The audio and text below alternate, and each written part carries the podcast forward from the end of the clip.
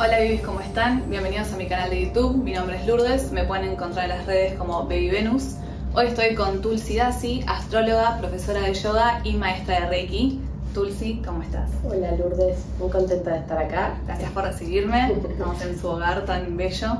Gracias a vos por permitirme participar de, del movimiento que estás generando en las redes, que es muy lindo, así que gracias. Bueno, en realidad mi camino empezó con ella, así que sentí que la tenía que traer a ustedes para que nos cuente toda su sabiduría.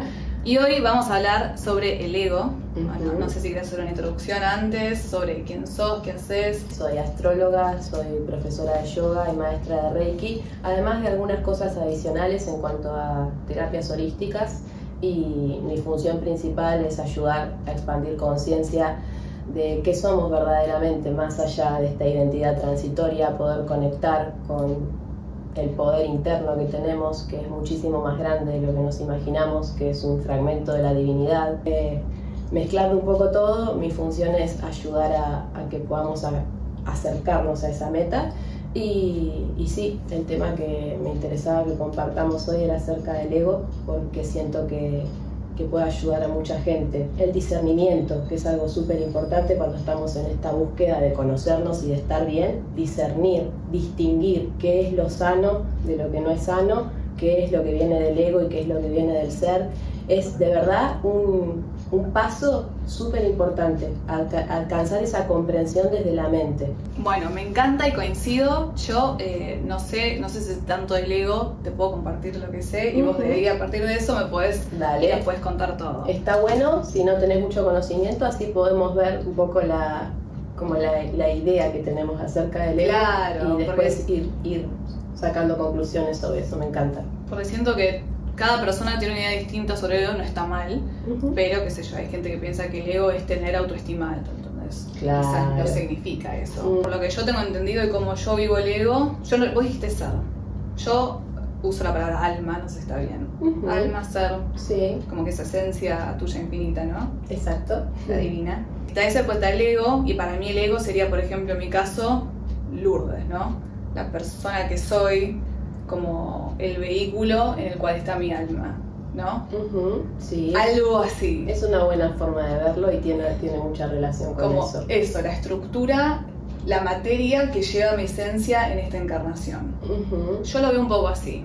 A partir de eso, no sé, después está como mi idea del ego que, que va más por el lado sombra, ¿no? Las cosas que tenemos que trabajar y todo eso, que solo vas a hablar de eso, pero básicamente eso mi idea del ego. Sí, eh, es cierto que cuando hablamos del ego nos referimos a una identidad adquirida. Identidad adquirida. Exacto. Bien. Yo pienso, creo y estoy convencido de que soy una persona, una mujer, una profesora de yoga, ocupo un rol, me pongo un nombre, soy argentina, me identifico con este club de fútbol, con mi barrio, empiezo a construir una identidad de quién soy.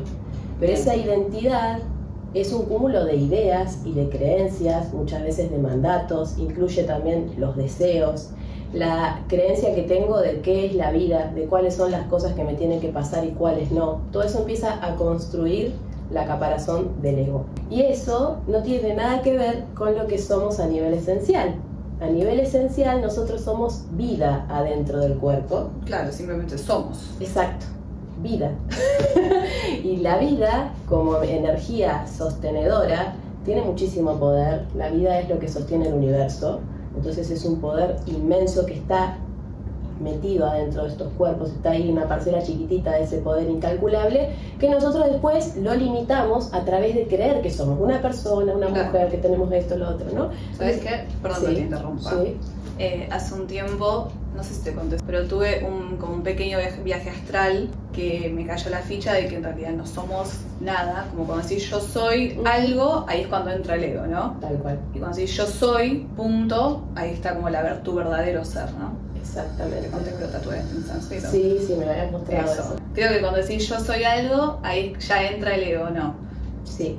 Cuando nos ponemos algún nombre, etiquetamos las cosas. Esto viene muy de la mano también con el juicio, la opinión, nuestro, lo que nos gusta y lo que no nos gusta. Esto empieza a generar un juicio de valor sobre las cosas buenas o malas y es acá donde arranca nuestro problema de conflictuarnos con la vida. Rechazamos partes de la vida porque no nos gustan, porque no las queremos, porque pensamos que son malas. Entonces, al, al tener aversión a ciertas situaciones, empezamos a generar un montón de mecanismos de defensa, de ataque, de crítica, de manipulación, todo basado en las ideas que tenemos de cómo tienen que ser las cosas, empezamos a generar una distorsión de algo que en realidad ya está completo. Y empezamos a creer que hay algo que falta o que no tendría que estar acá o que no tendría que estar pasando. Entonces el ego lleva a una mala percepción de la realidad.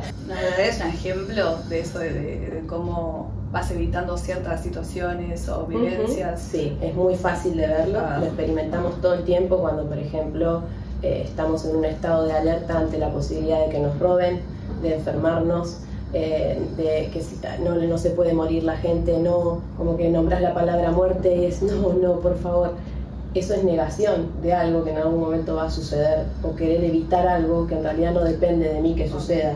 Entonces, a través de la, de la, del juicio y de la resistencia que me pase, vivo en un estado de anticipación muy previo a que algo de todo eso suceda ya lo empiezo a pasar mal desde antes, generando preocupación, una brecha de ansiedad hacia el futuro, eh, estando todo el tiempo en un estado de, de alarma constante, como si el peligro estuviese a la vuelta de la esquina cuando en realidad todo eso no está pasando más que en nuestra mente.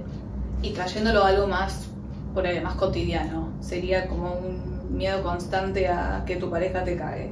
Totalmente. O que estén hablando mal de vos. Sí. Sí, se traslada después a, a, cosas totalmente. Tipo sí, que... sí, sí, Y lo que miro mal el del delivery o cosas así. Sí, empezamos a, tener como momentos de bordar la locura. empezamos a estar en... El ego te puede llevar a locura. Claro que sí. Lo que cambia, lo que cambia es el grado. Los mecanismos son exactamente los mismos. Entonces, los mecanismos chiquititos, los que serían normales, están naturalizados. Y, y es como que, bueno, esto de tener miedo a la infidelidad, al engaño y estar en un estado de persecución, controlando al otro y dónde estás y por qué no viniste y por qué no me llamaste, ese tipo de, situaciones son bastante naturalizadas y la mayoría de las parejas atraviesa etapas en donde eso es normal.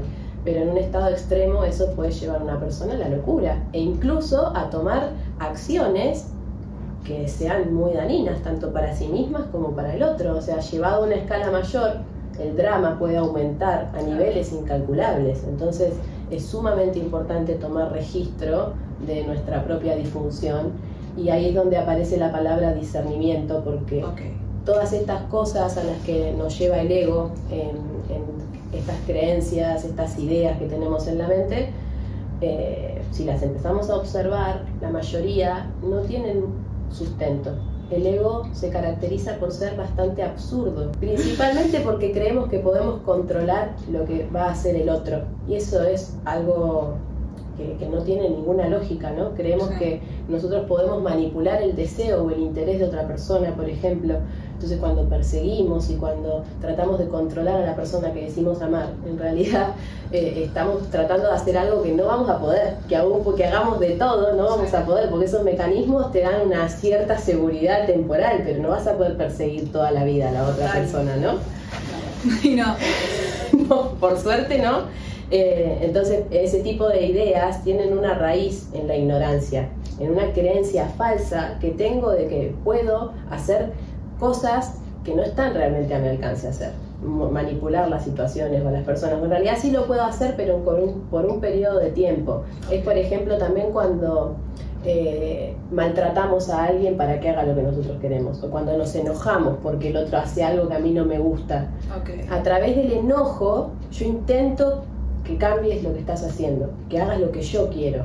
Pero ¿cuánto va a durar eso? Si vos de verdad querés hacer otra cosa, ¿cuánto tiempo te puedo mantener doblegado porque estoy enojada? Y no, o llegas al borde de la locura, deja de funcionar. Yo creo que de los que nos estén escuchando, muchas personas deben haber transitado en alguna etapa de su vida situaciones de toxicidad emocional y, es ahí donde tenemos la evidencia más grande del ego. Eso te quería preguntar. Puede ser que entrar como en este loop de adicción al ego que te lleva a la locura sea un punto de quiebre. Sí, claro. O sea, el exceso de ego te lleva a de repente como que a, despertar. Sí, absolutamente. Cuando el sufrimiento es intolerable, el ego como llega a un punto de quiebre. Cuando en realidad es cuando confronta con que no está controlando lo que está sucediendo. Entonces primero va a agotar todos sus recursos para intentar controlar la situación a través de diferentes mecanismos, sea la tristeza, la depresión, el tratar de manipular al otro. Cuando ve que nada de eso da resultado, puede, puede pasar por escalas mayores de drama, si se quiere, y si nada resulta, en algún momento se quiebra. Cuando se quiebra es que conectamos con todo lo que tenemos adentro, sí. Cuando se quiebra, no nos queda otra que confrontar con lo que estábamos evitando a través de los mecanismos del ego, que es nuestra sensación de carencia, nuestra sensación de vacío, nuestra sensación de abandono, que suelen ser las raíces de por qué terminamos accediendo a esos mecanismos. ¿no? Buscamos algo que trate de tapar eso que estamos sintiendo. Cuando no queda otra y surge como la rendición, porque es algo que no puedo, conecto con toda esa emoción y surge el proceso de la liberación de esa carga. Y una vez que uno se anima de verdad y de forma consciente a atravesar lo que tenga por dentro, es que vemos que en realidad todo eso era producto de la mente y que nada de eso fue real. Entonces ahí vamos teniendo una toma de conciencia de que muchas veces estamos en un estado de engaño total de nuestra propia mente. Es, bastante eh, fuerte cuando lo empezás a desmenuzar, porque en realidad es sencillo. El tema es que por alguna razón estos patrones egoicos se han transmitido de generación en generación y están completamente naturalizados. Pero hoy por hoy, gracias a Dios. Claro, la gente está dando cuenta que, que no es la verdad. Exacto.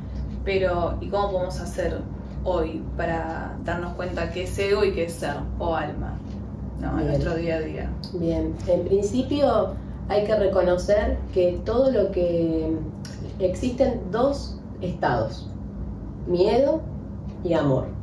No hay más nada en el medio. Entonces, bajo esa premisa podemos distinguir todo lo que viene de producto del miedo, el miedo al futuro, el miedo a la pérdida, el miedo a estar solo, el miedo a que las cosas cambien.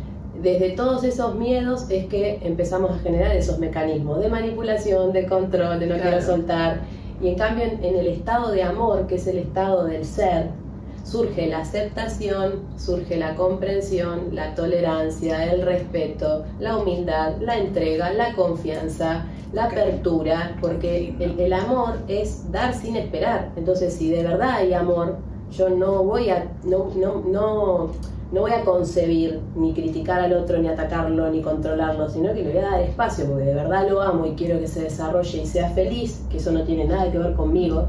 Puedo correrme del medio, sale el yo, lo que yo quiero, lo que yo necesito, yo, yo, yo, todo eso se pone en segundo plano y dejo fluir el amor. Entonces ahí surge el estado de, del ser, el poder estar, claro, conectándome con el otro, no desde el ego, sino desde un lugar más profundo en donde no se pone en juego mis necesidades y mis ideas, sino simplemente el amor. y, por otro lado, eso que somos en verdad, porque eso es nuestra esencia, es algo que está siempre disponible. Solo que el ego no permite que conectemos con eso, pero en cualquier momento es que experimentamos un, eh, un proceso egoico, estamos o sea, estamos como a una puertita, es un pasito de poder salir al ser. Simplemente ese paso no nos animamos a darlo porque dar ese paso implica una pérdida de identidad. Si yo dejo mi ego, dejo de ser quien creo que soy. Entonces eso a nivel experiencia...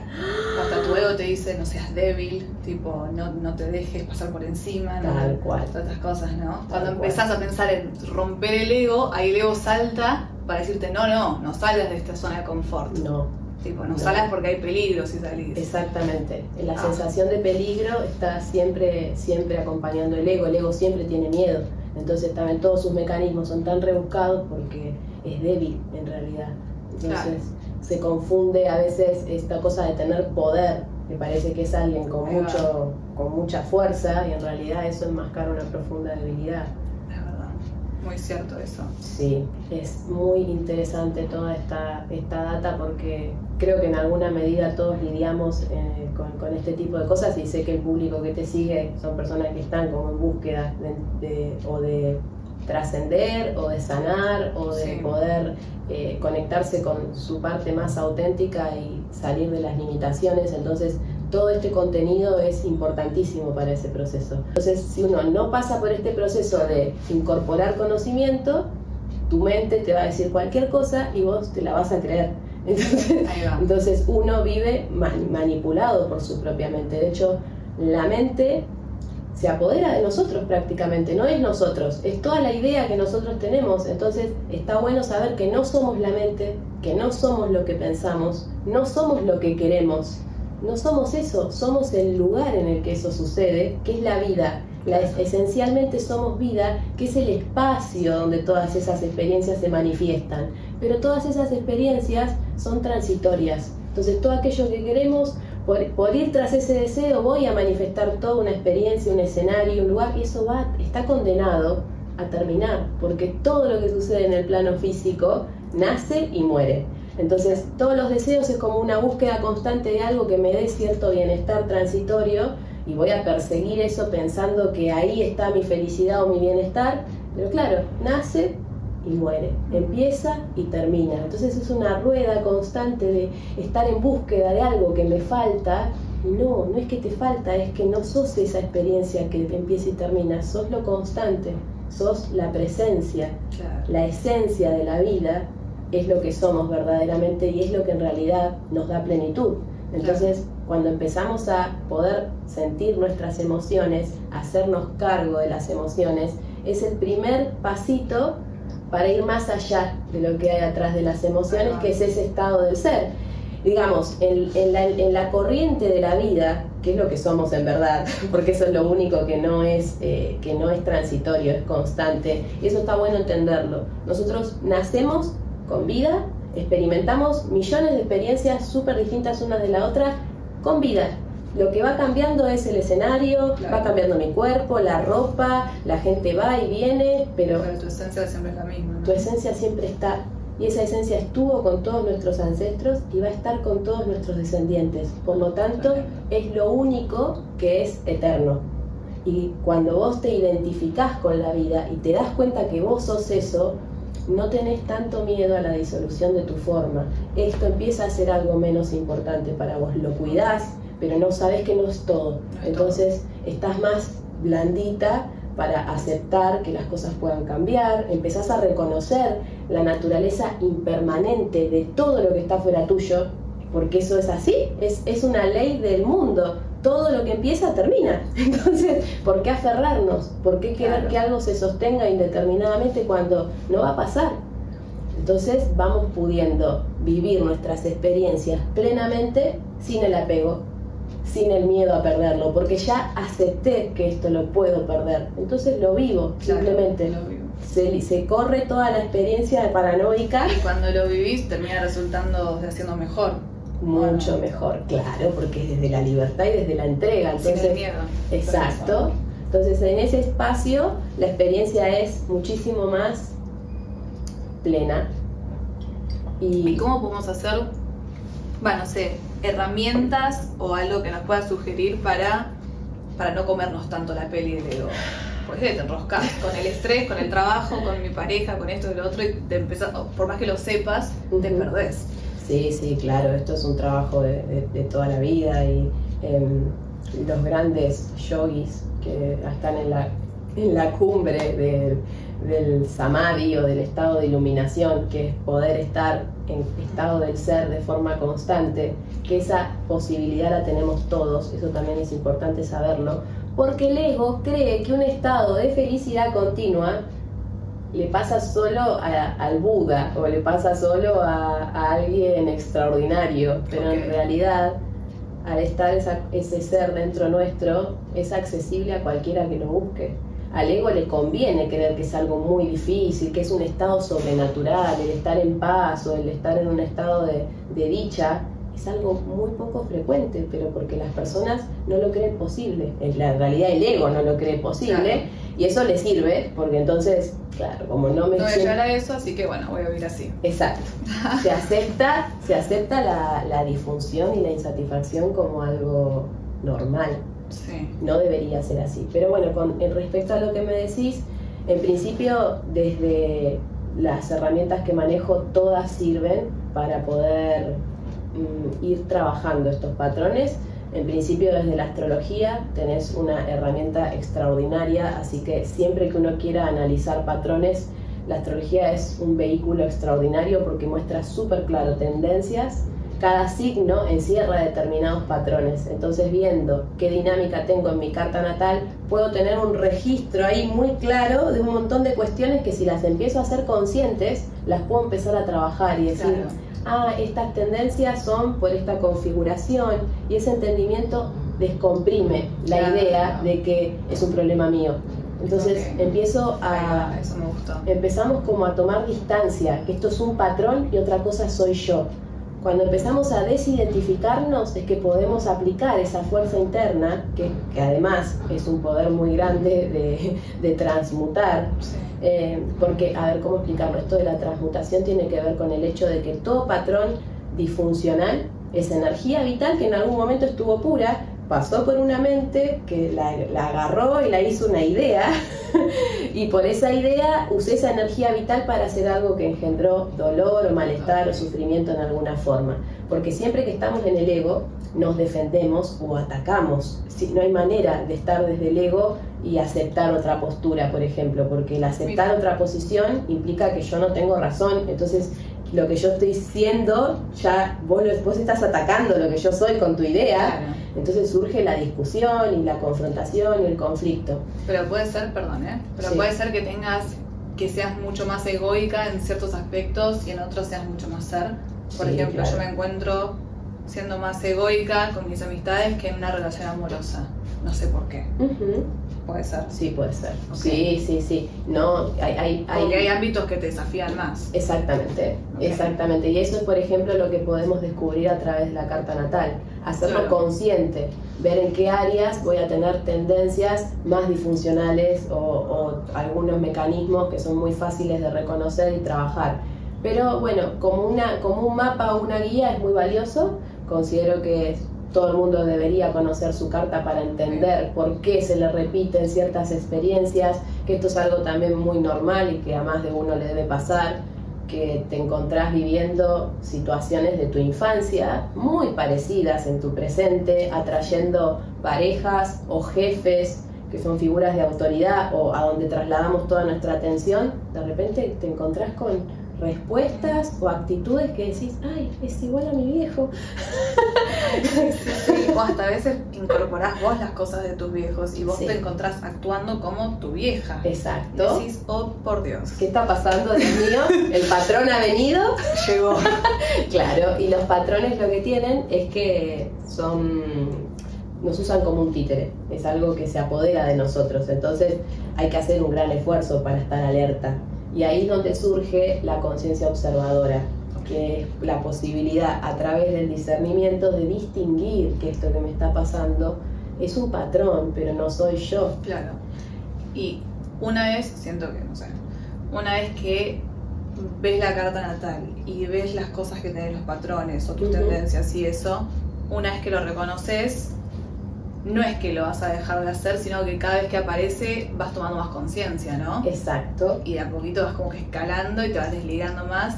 Esa es la cosa copada, creo yo, ¿no? Sí, de la astrología también. Sí, total. Lo podés ver, lo empezás a ver. Suena una alarma. Cada vez que te, ves haciendo algo, decís, ¡ay, es verdad! Tengo el control de Virgo.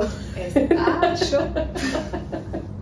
Eso, Eso está muy bueno eh, porque eh, sirve justamente para eso, pero también a medida de que vamos confrontando con la incomodidad del encuentro con el patrón, porque el patrón es limitante, el patrón es incómodo, no, no me permite ser libre, entonces empiezo como a, trabajar también con esa necesidad de salirme del patrón.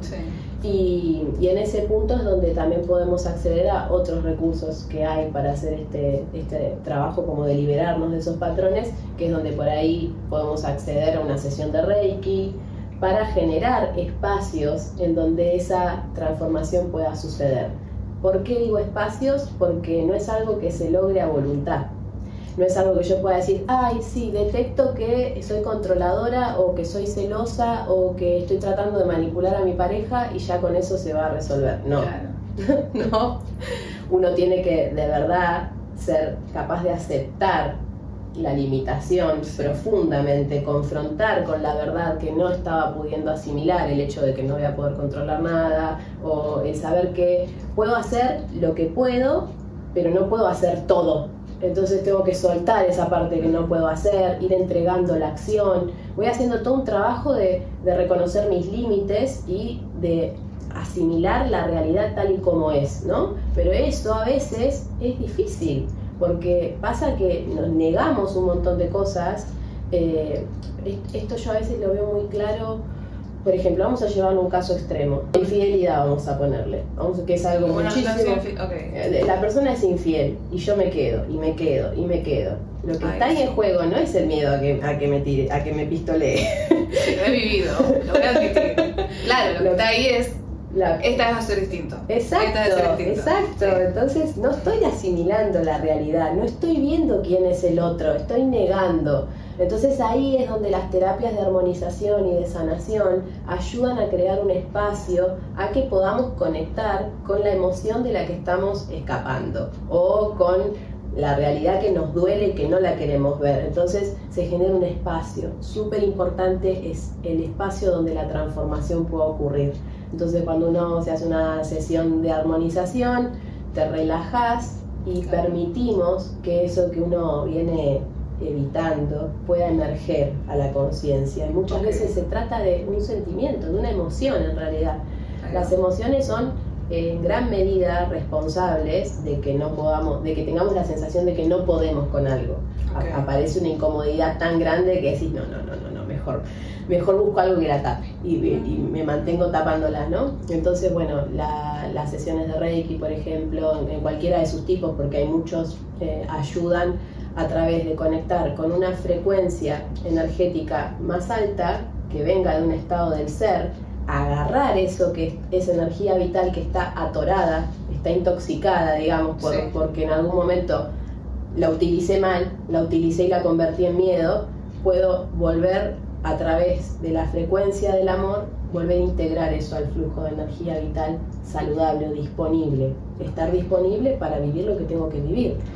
Pero la mayoría de la gente llevamos muchísima carga de esta, de esta energía disfuncional, que de hecho hasta le podríamos asignar un nombre, que es el cuerpo del dolor, como se le llama, que es aquello que surge cuando alguna situación dispara el patrón por ahí yo estoy bien, estoy bien, tengo días en que estoy bárbara y de repente vuelve a pasar algo que me hace sentir abandonada, por ejemplo. Y ahí viene como un monstruo interno en donde entro en crisis, sin mediar mucha escala. Y también pasa cuando uno, por ejemplo, va a una relación, vamos a poner el primer tiempo que las dos personas están súper comprometidas, ahí cada uno pone conscientemente todo lo mejor de sí mismo y después, por ahí en alguna situación, se dispara algo, no sé, un enojo o un estado de, tristeza, y vos ves en esa persona algo que decís, ¿este quién es?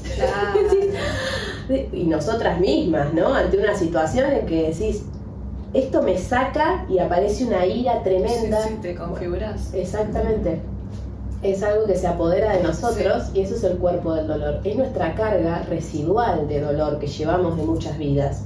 Incluso no de estas, o sea, es karmática. Es, parte de las experiencias, principalmente de la niñez, que es ahí donde queda muchísima carga eh, energética sin, sin gestión porque cuando somos niños no está el filtro de la mente, entonces cuando sentimos que alguien no nos quiere, ¡ah! la emoción en el niño es súper intensa. Entonces, claro, después uno se hace grande y la experiencia parece que queda como en el pasado. Pero el residual emocional se va a activar en el futuro. Entonces te deja tu pareja y aparece esa niña con esa sensación de que no la quisieron. Y es como, no, tú me hagas esto. Entonces cobra una magnitud tremenda. Entonces es muy importante saber que tenemos estos una especie como de, carga emocional residual, porque eso necesita ser transmutado, necesita emerger a la conciencia y que la conciencia genere el espacio para poder eh, trascender esos mecanismos emocionales. Sentir es una parte fundamental. La mayoría de la gente que se enrieda en su propio ego y lo mantiene y no se anima a cruzar la, la barrera es por no sentir, por no sentir el dolor, por no sentir la ausencia, por no sentir el vacío, entonces requiere mucha valentía y para eso las herramientas holísticas en general son como un lugar de contención y de saber que bueno, esto puede ser un poco incómodo de atravesar, pero es la solución y se genera un marco de amor en donde poder experimentar eso y que eso finalmente se libere. Una vez que eso sale, lo que queda es el espacio disponible, entonces el ser surge de forma espontánea y uno dice, ay, qué alivio. Paz esta no es felicidad como la piensa ahora piensa leer. Para mí felicidad es paz. Eso que acabas de decir es súper importante, ¿sabes? Porque la idea lo que tenemos de que es la felicidad es un sentimiento de alegría realzado, ¿no? Como cuando... ¡ah! no sé. Y yo que no sonrío, puedo estar súper mega feliz y, nadie lo sabe. Súper en paz, pero estoy así. soy la persona más feliz del mundo, ¿o no? Claro, claro. no, no, pero hay un error también ahí de, de, de interpretación, porque la felicidad, esa felicidad que estás describiendo, la eufórica, la exaltada, en realidad es como la contracara del dolor.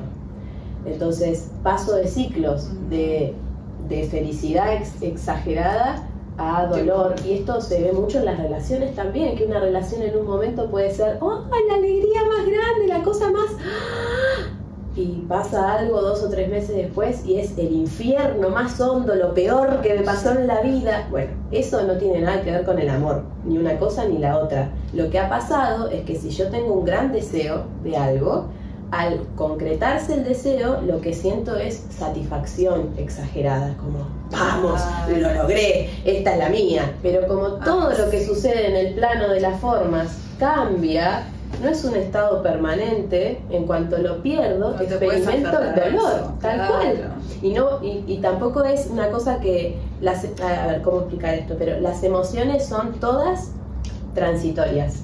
La palabra emoción significa perturbación, imagínate, viene del latín, emovere, emovere significa perturbar, así que la raíz de la palabra emoción ya nos habla de que es algo que, como una ola que se mueve. Exacto.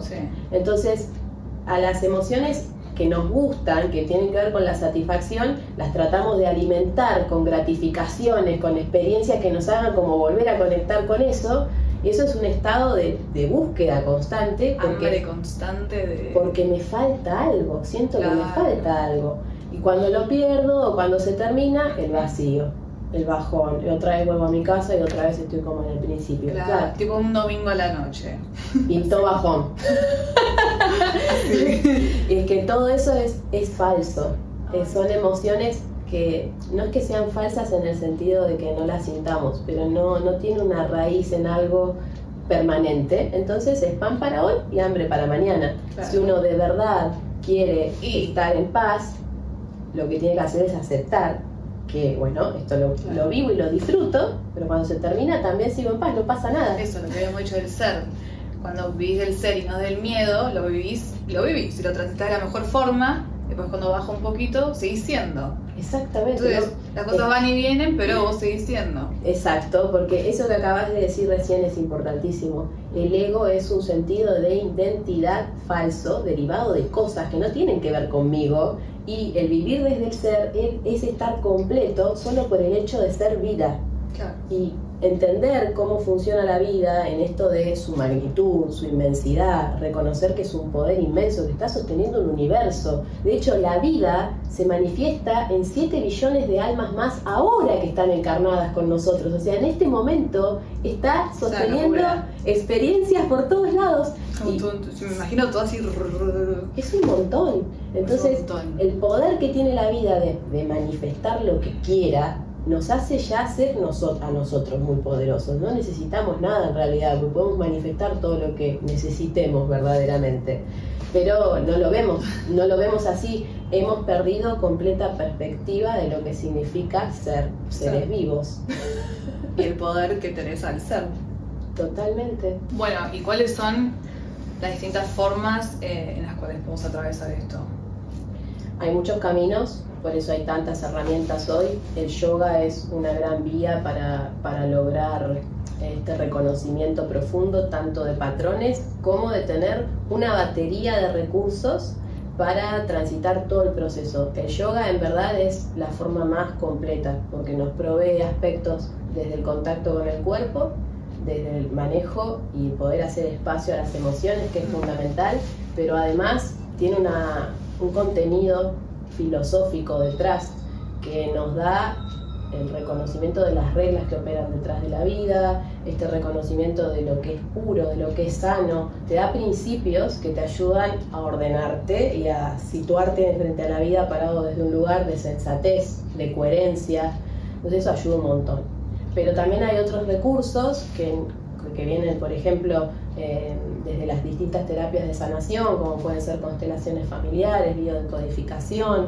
Eh, en mi caso me gusta mucho el Reiki porque en, mi vida ha sido un, paso súper importante la conexión con la energía, el empezar a reconocer que hay todo un mundo sutil que opera y que además nos puede ayudar un montón, porque ese mundo sutil es parte de la conciencia del ser, que es algo que es inteligente. Entonces, cuando uno quiere sanar y va abierto a querer transmutar, esa fuerza interviene en nosotros. Entonces, cuando somos canales de Reiki, abrimos la puerta a que esa sanación pueda ocurrir, incluso también poder compartirlas con los demás, que es cuando nos hacemos canales de Reiki, por ejemplo, uno se inicia como reikista, eh, ofrece eso como un servicio al otro, ¿no? Me hago consciente de que puedo transmitirte este amor para que atravesemos tu, tu, ego o tu miedo o tu dolor en cualquiera de sus formas. Yo, perdón, quiero contar una anécdota cuando tuve uno de mis picos depresivos más grandes, empecé a ir a Reiki, que yo no tenía idea qué era, y puede ser que con solo estar así acostada en la cama una hora por semana, mejoré, pero a niveles, o sea, que ninguna otra terapia, ni psicóloga, ni, psicóloga, ni nada me ayudó. Total. Puede ser. ¿Cómo funciona ahí? Como he explicado antes, ¿no? Como que se abre se genera el espacio. Se genera el espacio, donde surge lo que estaba estancado, quizás. Eso pasó.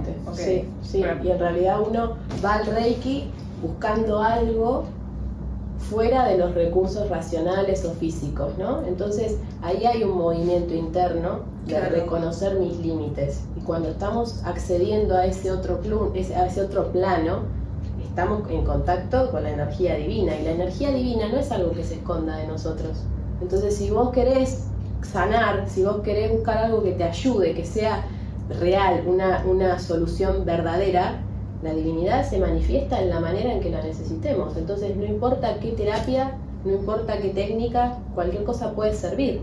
Y, y, está bueno explorar y buscar porque hay tanta variedad de cosas para hacer, porque no todos somos iguales, no todos necesitamos lo mismo, no todos conectamos con, con la misma herramienta ni con la misma forma. Hay gente que es mucho más racional y le sirve mucho entender, como es mi caso, a mí a través de la comprensión de estos temas, es como, ¡ah! me permitió ordenarme, porque era como muy obvio para mí, pero hay gente que por ahí necesita mucho más drenaje de emociones, o escribir, o hacer catarsis, hay muchas vías, ¿no? Pero bueno, en, mi caso, es lo que comparto siempre es lo que a mí más me ayudó, en principio desde la astrología, el yoga y el reiki he hecho como una automaestría de mi propio ego y, he avanzado muchísimo. Sí, sí, sí, sí. Sí, por eso te invitaba a que hagas, a que pruebes el, el Reiki conmigo, que te va a gustar. Próximamente estaré haciendo Reiki. Pero bueno, ofrecer Reiki, tanto el, el, profesorado maestro, ¿cómo se llama? Está en los niveles de Reiki Usui, que son el sistema tradicional en realidad, que es un sistema un poco más protocolar y estructurado, que en verdad está muy bueno porque es como todo reikista tiene la base de Usui. Sí. Pero también eh, estoy dando talleres de Reiki Cristal, que es mucho más dinámico y puntual y sirve para conectar con la intención y la dirección de la energía a través de la visualización, por ejemplo. Que en realidad visualizar lo que ayuda es a generar concentración de nuestra atención en algo, en este caso en sanar o en el amor o en lo que queramos manifestar, en la paz, en la dicha, en la alegría. ¿Y después usar tu mente? Exacto. Claro es que eso es un paso fundamental. Una mente que no se puede concentrar es muy difícil de dirigir, es muy difícil de gobernar, digamos. Si ella hace lo que quiere y todo el tiempo salta de un lado a otro, que es lo que suele hacer, la tenemos que entrenar. Entonces, por ejemplo, Reiki Cristal es una gran vía para generar estos, esto, como este ejercicio, este entrenamiento en que la mente pueda concentrarse en lo que estoy buscando. ¿Qué estoy buscando? Paz, armonía, bienestar. Eh, conectar con la dulzura, con la dicha. Entonces vamos haciendo movimientos para alinearnos con eso y eso es lo que provoca el cambio en realidad. Así que sí, está re bueno. Ahora en abril seguro que voy a dar, eh, al menos el de Usui seguro, bueno, los dos, porque el de Reiki Cristal también lo voy a convocar, así que quizás si hay alguien que esté escuchando esto que, le interese adentrarse al mundo del Reiki. Y sí, ya está. Ya a esta altura, vamos a eh, sí, vendría bárbaro. Te vendría bárbaro y en verdad, es más, hasta se puede, aprovechando esta afluencia de gente que tenés, se puede llegar a convocar una sanación masiva entre reikistas. Sería hermoso hacer una bomba de luz ahí para, para sanar.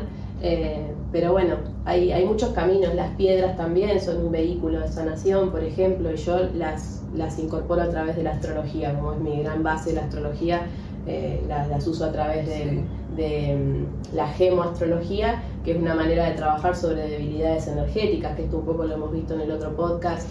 Que justo yo me había hecho la carta, ¿cómo se llama? Gemoastrológica. un análisis gemoastrológico, sí. Eso, y la piedra con la que tenía que trabajar la tuve una semana y se fugó, desapareció. O sea, imagínense la resistencia, o sea, de mi ego, no sé de qué es. Y sí, en realidad por ahí hay algo que va a movilizar la piedra que todavía no estés preparada para atravesar. Entonces, como que a través de que no es no entrar en contacto con la vibración de la piedra, evitas un tiempo más la confrontación con eso. Pero Qué loco. ya va a llegar. Qué locura. Tranquila.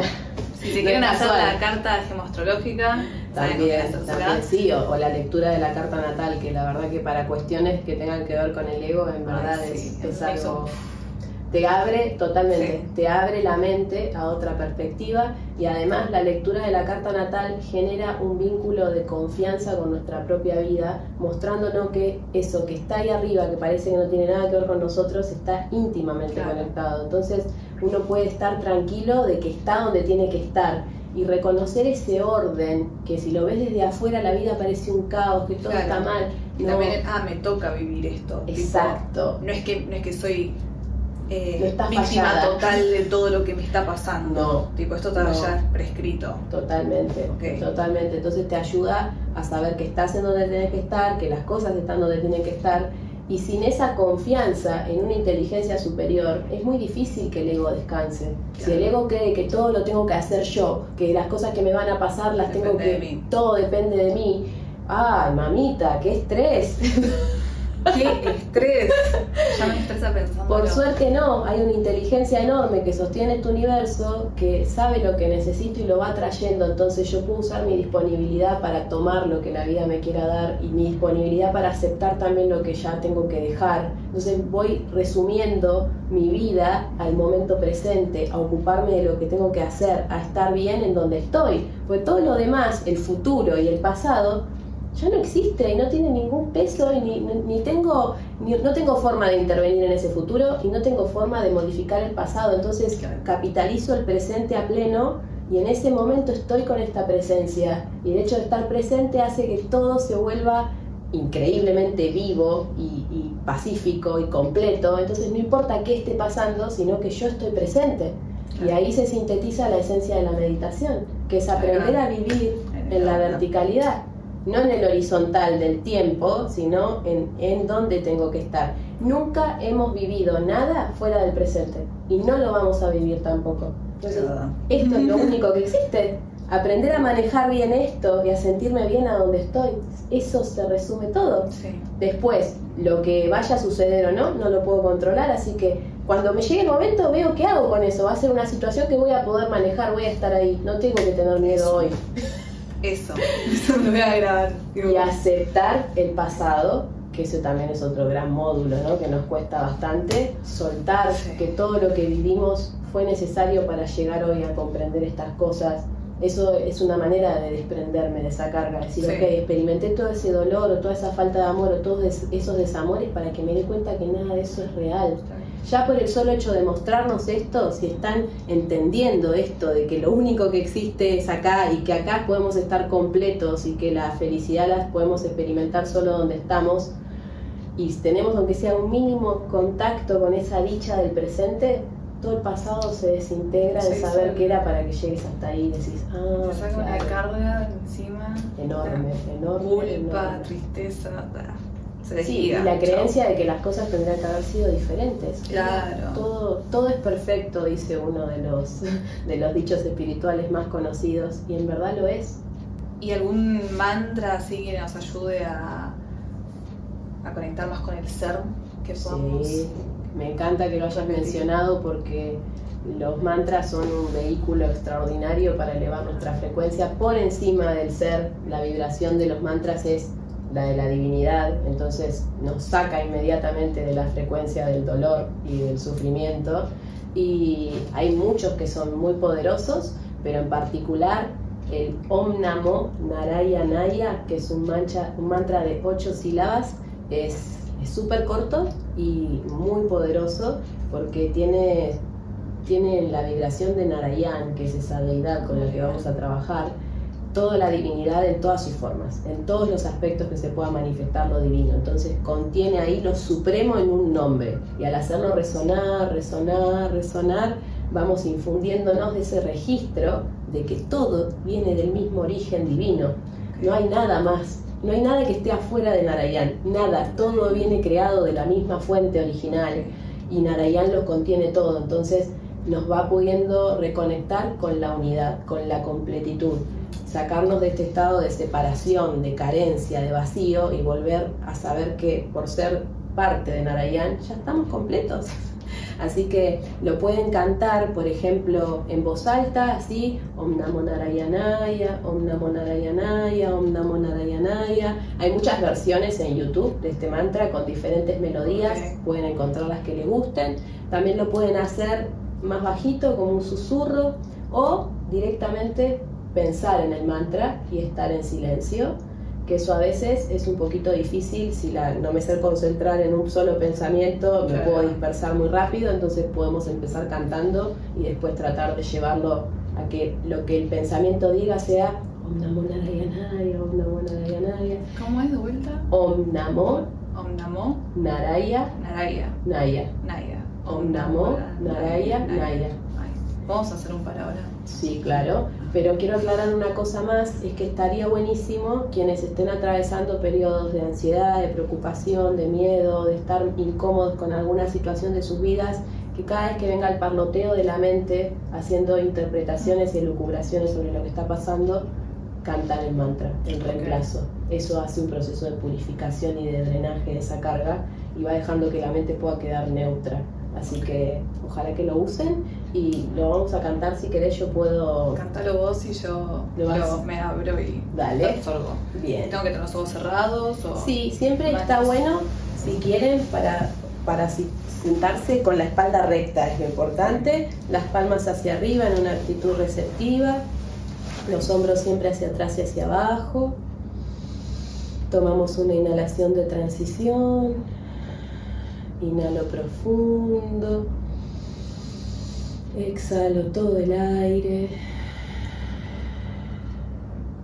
Y vamos a repetir el mantra de ocho sílabas. Om Namo Naraya Naya. Om Namo Naraya.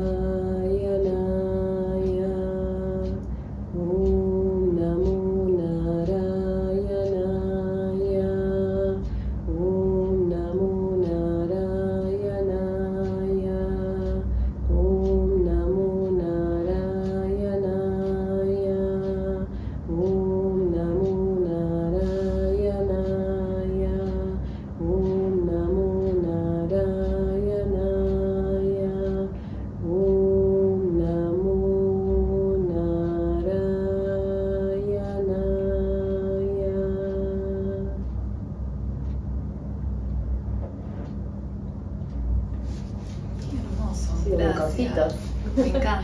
Bueno, podemos conectarnos un día para cantar mantras. Sí, nos podemos conectar un día para cantar mantras con la gente, me muero. También. Hacer un Zoom donde Un Zoom para cantar mantras. Ay, qué es una actividad hermosa, sí. Sí, sí, sí. sí. Muchísimas gracias, por, permitirme expandir esas vibraciones. Es un gran servicio a la humanidad compartir el Om Namo Narayana. Así que gracias por el espacio. Siento que bajó todo de acá para acá. No sé qué pasó. Pero algo me hizo. Bien, bien, eh, bien. Bueno, gracias Tulsi por compartir todo lo que sabes con nosotros. Sabe una banda esta mujer, o sea, no puedo creerlo. Eh, y cualquier duda que tengan o cualquier consulta, si quieren hacer la carta natal, Reiki, yoga, escriben a tulsidasi.astroyoga en Instagram. O si no, hay otra plataforma o solo Instagram. Por ahora Instagram y en breve voy a tener la página web, pero todavía no está montada. Ya llegará, ya llegará el momento. pero bueno, es una cosa, así que Gracias, gracias a vos por el espacio y bueno, quienes hayan tomado el ratito para escuchar esto, gracias, gracias. también. Chaucito.